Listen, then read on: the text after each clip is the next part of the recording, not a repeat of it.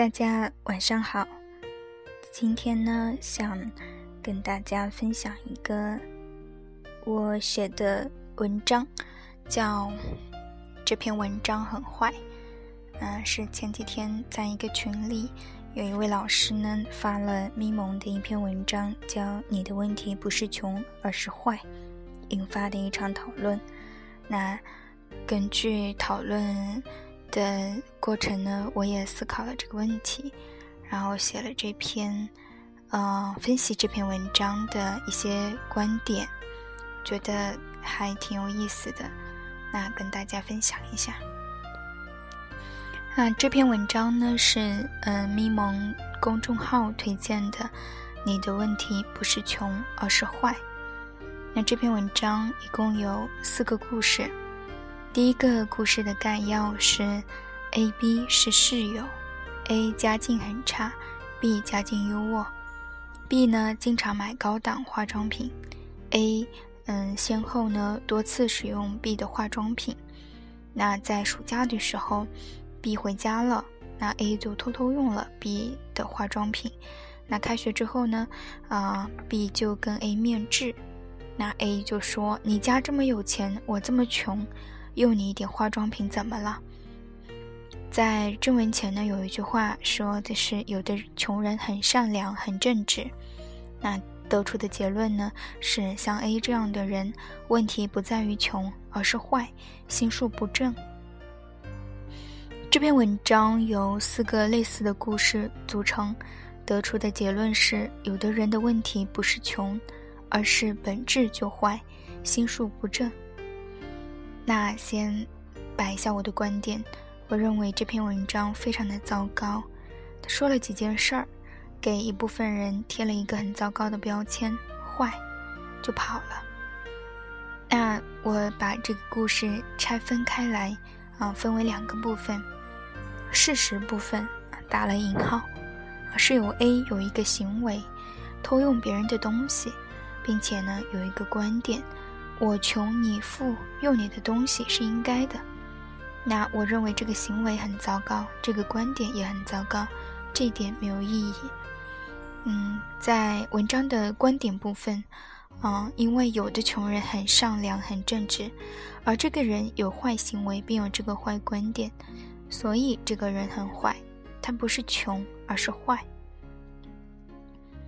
我这么区分出来，不知道大家有没有看出来，观点部分的逻辑有点问题。仅仅通过一件事来判断一个人的品质，之后被打脸的可能性很大。事实上，可能你认识一个人十几年，最后呢发现这个人其实还有另一面。另外，在事实部分带着引号，因为这个故事的陈述者是 B，这是 B 的事实。我们看到的整个故事是 B 的陈述，如果由 A 来讲述同样的事情，那我相信肯定会有不一样的细节。现在我们假定 B 的事实是真的，我要抛出一个很惊世骇俗的观点，这个观点不是我的，啊，这些故事如果是真的，那些人的坏都是被当事人勾引出来的，当事人对自己是怎么勾引出别人的坏？是一无所知的。刚看到这个观点的时候，我都惊呆了。乍一看，这观点基本等于说：“你穷怪我喽。”对，就怪你。第二天呢，我仔细的想了想，觉得这个观点很值得思考。就说，嗯，我之前呢有过一个，嗯，推送过一篇相亲记啊，讲了相亲的故事，就是，嗯，一个。对方呢就不断的问我心电图一个传导阻滞的问题，然后在这篇文章底下呢有一条评论，啊，他说你一定是介绍了自己是医生吧？显然瞄准了医生才加你的，加你就是为了咨询问题了。我整篇文章写的都是相亲，他却看到了医生和潜在患者的关系，我的一个身我的一个身份医生勾引出对方的一个身份病人。那这就是互动过程中呈现出来的，不在双方事先掌控范围之内。所以，这个惊惊世骇俗的观点，我的一个理解是：仅仅是富的存在，就会勾引出或加剧穷的感受。那刚好呢，我本人一直都很穷。个人的体验就是，我以前在和家境相对好的朋友在一起，会感到很有压力，生理上、心理上都有压力，对自己很穷的这个事实的感受呢，也会十分的强烈。而当我和我一样家境的人在一起的时候，就会放松很多。还有一个观点呢，则认为，嗯，咪蒙的这篇文章从根本上不尊重事实的复杂和人性的复杂。只切割为自己所用的一面，人性的复杂也是一个很值得思考的角度。后来我把我的这个理解呢和那位老师，嗯，就是说了，就是沟通了一下，然后他说，嗯，也很有意思，但他提供了他的理解。他说，嗯，在原文当中啊，在咪蒙的原文当中呢，A 早先使用 B 的化妆品的时候，B 的反应是。啊以下是原文，他考虑到这个室友家境不是很好，父母收入不高，他还有一个姐姐，一个妹妹，生活负担挺重的，他也就包容了。那老师提到呢，这里面就已经在勾引了。B 为什么要包容呢？为什么之前包容之后就撕逼了呢？啊，一种解释，他没有得到他期待的东西，例如感恩戴德。那老师还说了一句：“你不是好，你只是富。”我觉得这段啊非常的精彩，但可惜不是我说的。嗯，就是非常值得思考，就是这个互动的过程。因为在迷蒙的文章当中，B 作为陈述者，啊，他认为 A 是一个非常坏的人，不仅仅是穷。其实他虽然说你不是穷而是坏，但其实他想实际上表达的是你又穷又坏。但他没有看到自己，在整个过程中，他并没有看到自己，嗯，不管他有没有一些行为或者言行，但是他就是完全就是一个单向的一个视角。那当然，这并不是说富就是错啊，穷就是理，就在这里，仅仅是提供了一种可能的解释和视角。对于类似的现象呢，试图看到更多的东西，而不是说贴一个穷或者坏的标签就完事儿了。说到这里呢，想到前几年有一篇非常火爆的新闻呢，好像是二零一一年，最早的新闻标题是“婴儿便秘，开塞露八毛钱能治，医院要价十万”，啊，仅看标题就非常的劲爆。那当时那篇新闻呢，仅仅是嗯采访了当时的家属的事实和观点。你看到当事家属的陈述啊，加上非常情绪化的用词，马上血压就上来了。就是，啊，医生为了钱真是丧心病狂，妈的，医生真是草菅人命。当时这篇新闻出来之后，啊，当时医院是深圳儿童医院，五天内连续三个患儿的家属拒绝手术。这，嗯，当时的，嗯，医生呢，就是，嗯，当医院的医生就说这是很少、非常罕见的。我觉得这样新闻非常糟糕。后期呢，我找了一篇相对客观的报道，啊，就是罗列什么叫客观呢？就是它不仅仅是一个人的陈述，而是各方啊，A 是怎么说的，B 是怎么说的，啊，D、C 是怎么说的，D 是怎么所说的，罗列出各方的说辞。那当时这件事呢，是啊，新生儿排不出大便。那深圳儿童医院检查后呢，考虑是先天性巨结肠，需要手术治疗。那家属拒绝手术，医院就采取了保守治疗。之后呢，再转到广州儿童医院，那当时判断还是不能排除先天性巨结肠的诊断。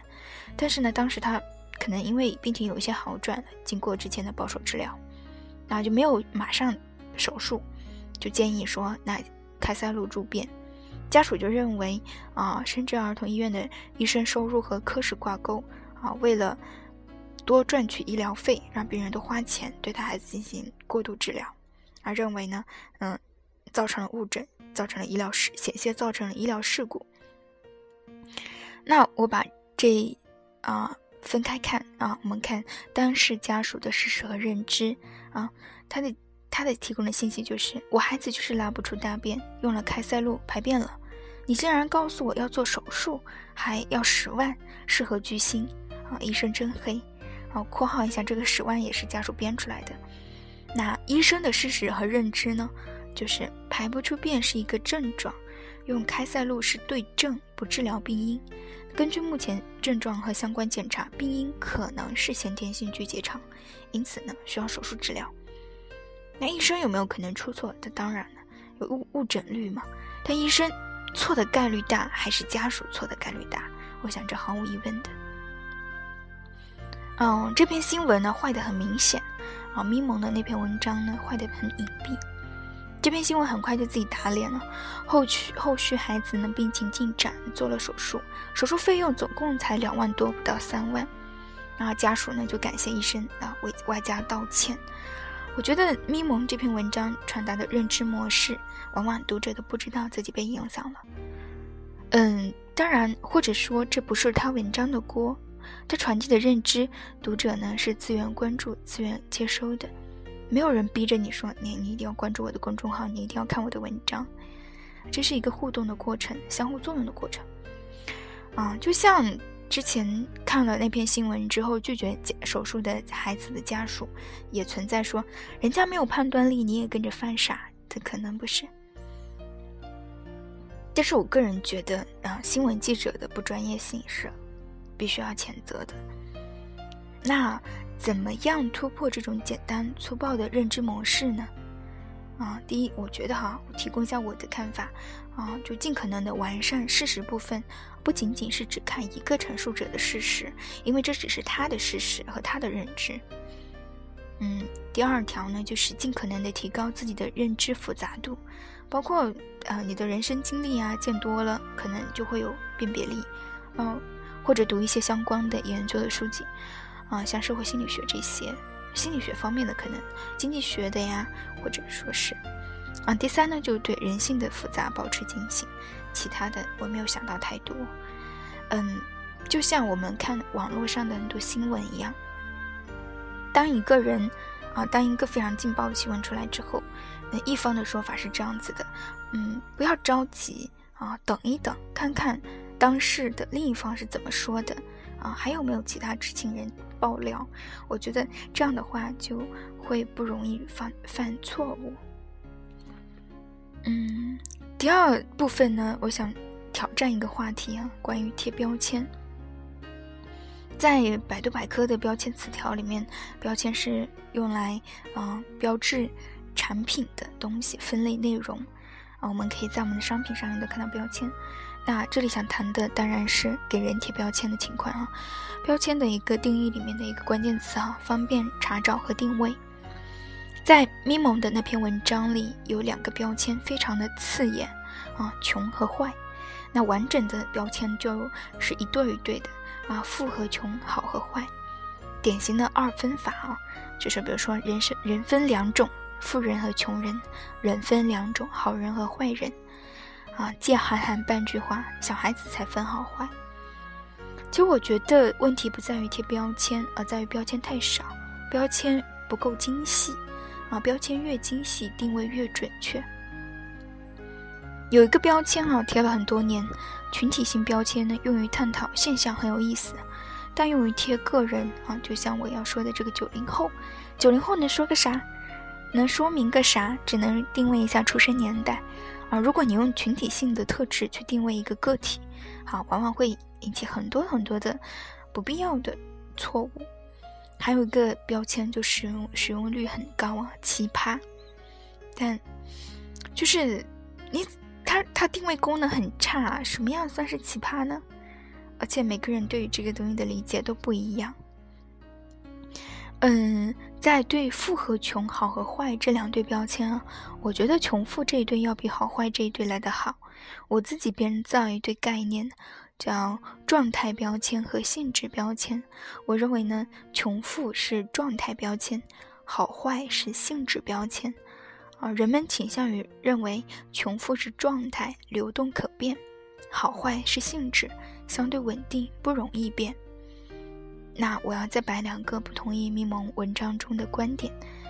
第一条呢，我认为故事一中的 A 的问题更可能是穷，而不是坏。嗯，我第二条呢，我认为穷是一个问题，在那篇文章当中呢，有一个观点哈，就是说，嗯，我爸妈比你爸妈努力啊，我现在比你现在过得好，你穷怪你爸妈了。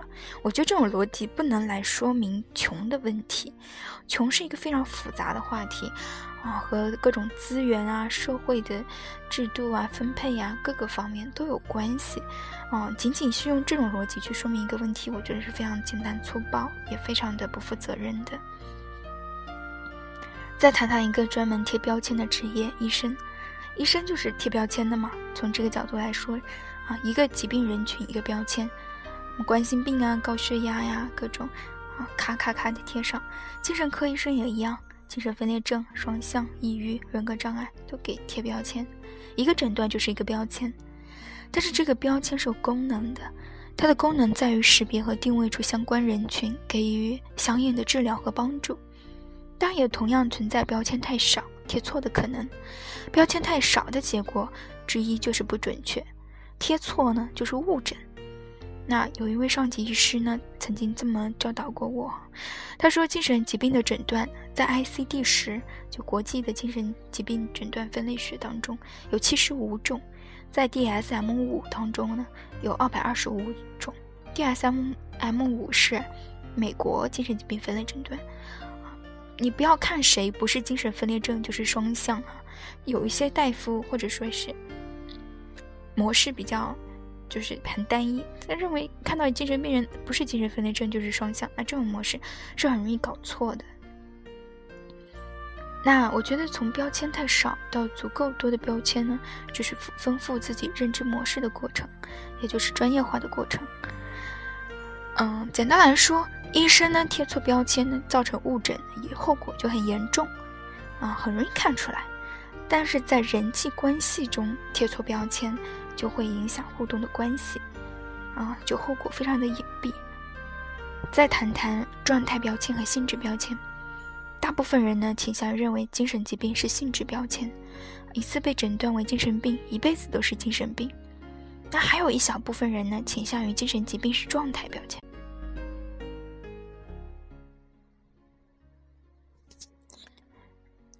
那还有一部分人倾向于认为精神疾病是状态标签，经过治疗不符合诊断标准之后，这个标签呢可以暂时卸下，以后需要的时候再贴上也不迟。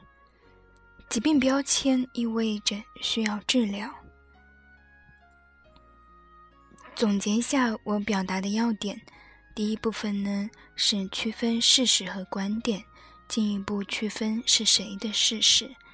第二点呢，事实和观点之间能否建立可靠的逻辑推理关系，即这个事实能否得出观点所示的结论。第三点呢，就是所谓的认知复杂度。专业的认知模式是很贵的，嗯，比如说医生的认知模式、心理学家的认知模式和经济学家的认知模式等等。那第二部分呢，谈了一下标签，嗯，标签有好有坏。我认为呢，定位精准为好，定位功能差为坏。第二点呢，贴标签不是问题，标签太少以及乱贴标签才是问题。第三点呢，我自己造的两个概念：状态标签和性质标签，我更喜欢状态标签。第四点，标签有标签的功能和意义。但并不等于一个个体的全部。标签终究是标签，而不是背后的那个人。嗯，最后表达一下个人的喜好啊，没有看过咪蒙的其他文章，也不了解其人。此文呢，仅仅针对他的呃文章。你的问题不是穷，而是坏。嗯。如果有兴趣的话，可以看一下一本书，叫《稀缺：我们是如何陷入贫穷与忙碌的》。啊，这是专门讲贫穷的一本书，然后也有很多很有意思的呃观点和结论。通过大量的研究，其中呢，贫穷嗯会影响认知方式，其实还是蛮吓人的。然后。其他的也没有特别的，啊，如果嗯，想看文字版的可以关注公众号啊，又打广告了。嗯，就公众号吧。啊，L L J 的精神病世界。嗯，好啦，那今天就说这些，大家晚安。